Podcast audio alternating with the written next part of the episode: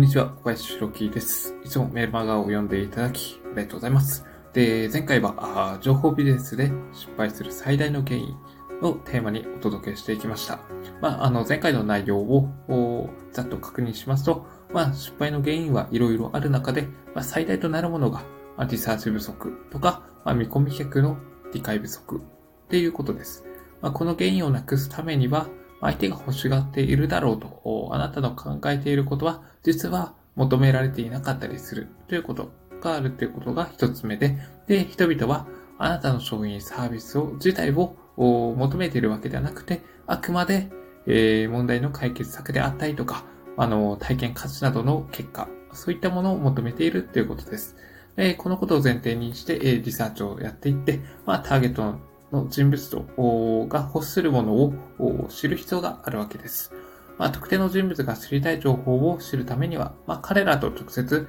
お話しするのが一番です。まあ、それ以外にも、まあ、雑誌であったりとか、まあ、ニュース記事ってあると思いますので、あの、あとブログとかかな。まあ、そういったところから、あ探ってみるのも OK です。まあ、地道でめんどくさいと思うんですけど、これを日々やっていくことで、どんどんあなたのお客さんとなり得る人のお悩みであったりとか問題、そしてえ願望っていうのをつかめるようになると思います。まあ、あまあそんな感じで、えー、やっていくうちに商品サービス作りと、まあ、販売も軌道に乗っていくっていうところになります。まあ、あの、今すぐ結果につながるかどうかは、それはわかんないですけど、やっぱり個人で稼ぐ力をつけるためには、これは、あの、欠かせないところですので、えー、まあ、普段、普段、あの、時間を見つけては、あの、取り組んでもらえたらなというふうに感じています。で、えー、前回の復習はここまでにしまして、えー、ここからが本日のテーマになります。今回のテーマは、相手のニーズがわかるベストな質問です。まあ、ビジネスをやっていく上で、商品サービスがどうやったら売れるのかを普段から考えて、まあ、いろいろテストしてみることは大切なことであります。で、やっぱ思いついたアイデアを片っ端から、まあ、やってみるのもいいですし、まあ、どうしても、うん、使える時間であったりとか、労力、お金っていうのは限られていますので、まあ、その中で、いかに少ない時間で、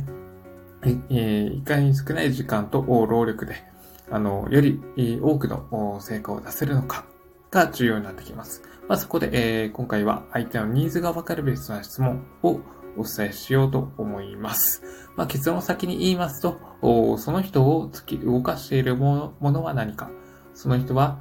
あ何を欲しているのかです。まあ、こんなこと言われても、なんかざっくばらんすぎてわけわかんねえ、みたいな感じで思うかもしれないので、えー、ここら辺をもう少し噛み砕いて、えー、説明していきます。まあ、あのもうちょっと端的に言いますと、何に最も恐怖やフラストレーション、葛藤ですよね。まあ、これらを感じているのか、そして夢に描いている望みはどんなことかという感じですね。で、これでもまだ、あの、抽象的なので、えー、この質問を分解してみますと、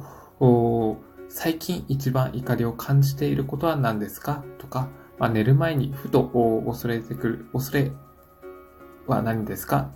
その他にも、まあ、時間があれば考えている欲望は何ですか？とか、まあ、3ヶ月以内に実現したいことは何ですか？という感じで、まあ、あの、時間ですよね。をベースにして、えー、質問をしてみると、あの、相手は答えやすくなります。まあ、ターゲットの人物とお話しするときは、まあ、こんな感じで、えー、具体的に質問することを、えー、意識しておくといいです。まあ、恐れとか、あフラストレーション、願望に対する質問を投げてみるのはいいと思います。まあ、というか、ああなたのお客様となり得る人と話すときに限らず、やっぱり会話するときに相手が答えやすい質問を投げるというのが基本になってきますので、まあ、ここら辺は普段から意識しておくといいでしょう。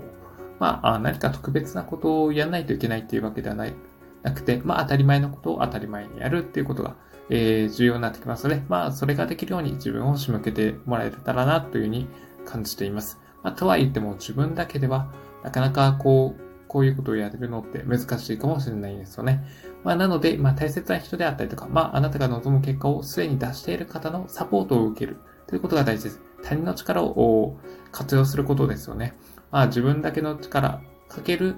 それに合わせて他人の力というところをこう混ぜ込むことで、より強力な行動力であったりとか、まあ、それが結果につながるっていうことが言えるでしょう。まあ、そんな感じですね。まあ、最後にお伝えしたあポイントを確認しておきますと、まあ、会話を通じて相手のニーズを知るためには、恐怖やフラストレーションであったりとか、夢のシナリオ、願望ですよね。まあ、この2つに関する質問をしていきましょうということですね。まあ、今回はこれだけ覚えてもらえたらなっていうふうに思っております。まあ、という感じで今回のテーマは終わりにします。えー、何か感じたこと、質問などありましたら、あコメント欄よりメッセージを送ってもらえると嬉しく思います。で、あと、私は毎日メルマガを発行しております。もし、私がお届けする情報に価値を感じてもらえたら、概要欄の一番下のところにあるメルマガ登録の URL よりご登録くだ、えいただけますとすごく嬉しく思います。という感じで今回のテーマおしまいにします。ここまでご清聴いただきありがとうございました。